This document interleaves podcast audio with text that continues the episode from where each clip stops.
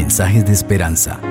Reflexión diaria en el plan Reavivados por su palabra con el pastor Álvaro Rodríguez. Saludo cordial queridos amigos, que la gracia del Señor Jesucristo sea con ustedes.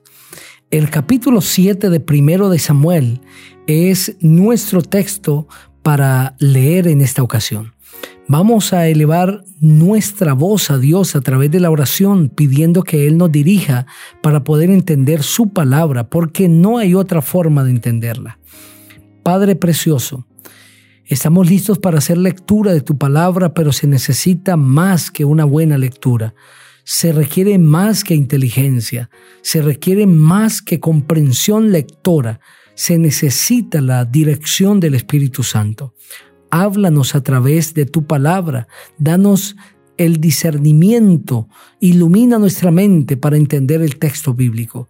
Y donde quiera haya un hijo tuyo de fe, deposita sobre esa persona tu bendición. En Cristo Jesús. Amén. La palabra del Señor dice así. Vinieron los de Kiriat Jearim, se llevaron el arca de Jehová y la pusieron en casa de Abinadab, situada en el collado y santificaron a Eleazar su hijo para que guardara el arca de Jehová. Desde el día en que llegó el arca a Kiriat Jearim pasaron muchos días, veinte años, y toda la casa de Israel suspiraba por Jehová. Habló entonces Samuel a toda la casa de Israel diciendo, si de todo vuestro corazón os volvéis a Jehová, quitad de entre vosotros los dioses ajenos y a Astarot, Dedicad vuestro corazón a Jehová y servidle solamente a Él, y Él os librará de manos de los filisteos.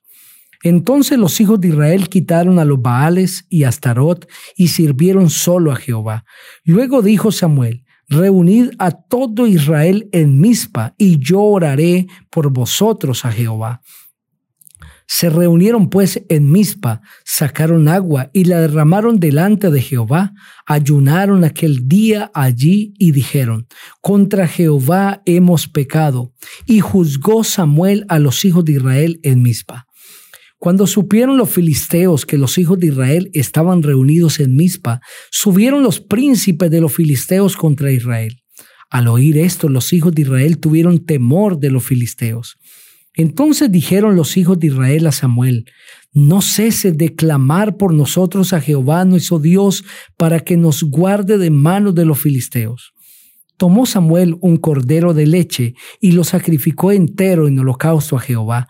Y clamó Samuel a Jehová por Israel y Jehová lo escuchó.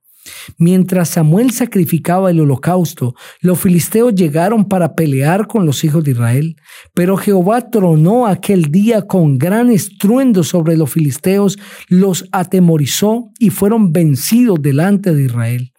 Los hijos de Israel salieron de Mizpa, siguieron a los filisteos y los hirieron hasta abajo de Bethcar. Tomó luego Samuel una piedra y la colocó entre Mizpa y Zen y le puso por nombre Eben Eser, porque dijo, hasta aquí nos ayudó Jehová. Así fueron sometidos los filisteos y no volvieron a entrar más en la tierra de Israel. Y la mano de Jehová estuvo contra los filisteos todos los días de Samuel. Fueron restituidas a los hijos de Israel las ciudades que los filisteos habían tomado a los israelitas desde Ecrón hasta Gat e Israel libró su territorio de manos de los filisteos.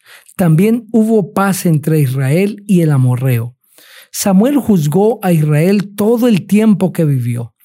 Hacía cada año un recorrido por Betel, Gilgal y Mizpa. Juzgaba a Israel en todos estos lugares. Después volvió a Ramá porque allí estaba su casa. Allí juzgaba a Israel y también allí edificó un altar a Jehová.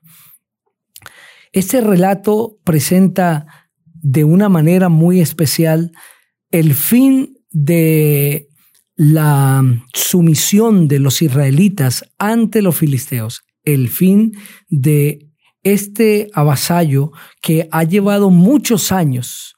Los israelitas han tenido que someterse ante el gobierno filisteo, han tenido que pagar tributos y han sido despojados de la tierra que Dios les había dado como la tierra prometida. Habían sido despojados de muchos territorios y muchos habían muerto a manos de los filisteos. Pero esta victoria únicamente se dio cuando el pueblo de Israel se arrepintió delante del Señor ante el clamor de los de Beth Semes sobre quién debía llevarse el arca de Dios y ante la convocación a los de Kiriat Jearim, estos se llevaron el arca y la pusieron en la casa de Abinadab. Y allí santificaron a Eleazar, su hijo, para que guardara el arca de Jehová como sacerdote. Y desde ese día que llegó el arca a Kiriat Jearim, Dios bendijo la casa de Israel y pasaron 20 años. Y durante esos 20 años Samuel se había fortalecido espiritualmente y ahora se levanta y les dice al pueblo de Israel, si ustedes realmente quieren que Dios los bendiga y quieren volverse de corazón al Señor, tienen que renunciar a todos los ídolos que tienen, a los Baales y Astarot que hace referencia a Astoret, una de las diosas que hacía parte de las de los fenicios y de algunas naciones paganas. También Astoret es llamada Astarte, que es una de las diosas de los babilonios y se le conoce como la diosa de la fertilidad y del amor. Y los israelitas han tomado a esa diosa, igual que a Baal, que se le conoce como Señor, Baalí en hebreo, y que es el Dios de los filisteos y de otras naciones paganas, ahora hacen parte de la adoración de los israelitas, de las deidades que los israelitas reconocen. Pero Josué les dice, si ustedes quieren que el Señor los bendiga y que Dios los libre de las manos de los filisteos, tienen que renunciar a estas deidades y únicamente consagrarse al Dios del cielo. Los convoca ahora Samuel en Mizpa y todo Israel llega allí y Samuel ora por ellos como era su promesa. El pueblo se arrepiente delante de Dios, porque la única forma de que la victoria llegue sobre el pueblo de Israel es que ellos se arrepientan.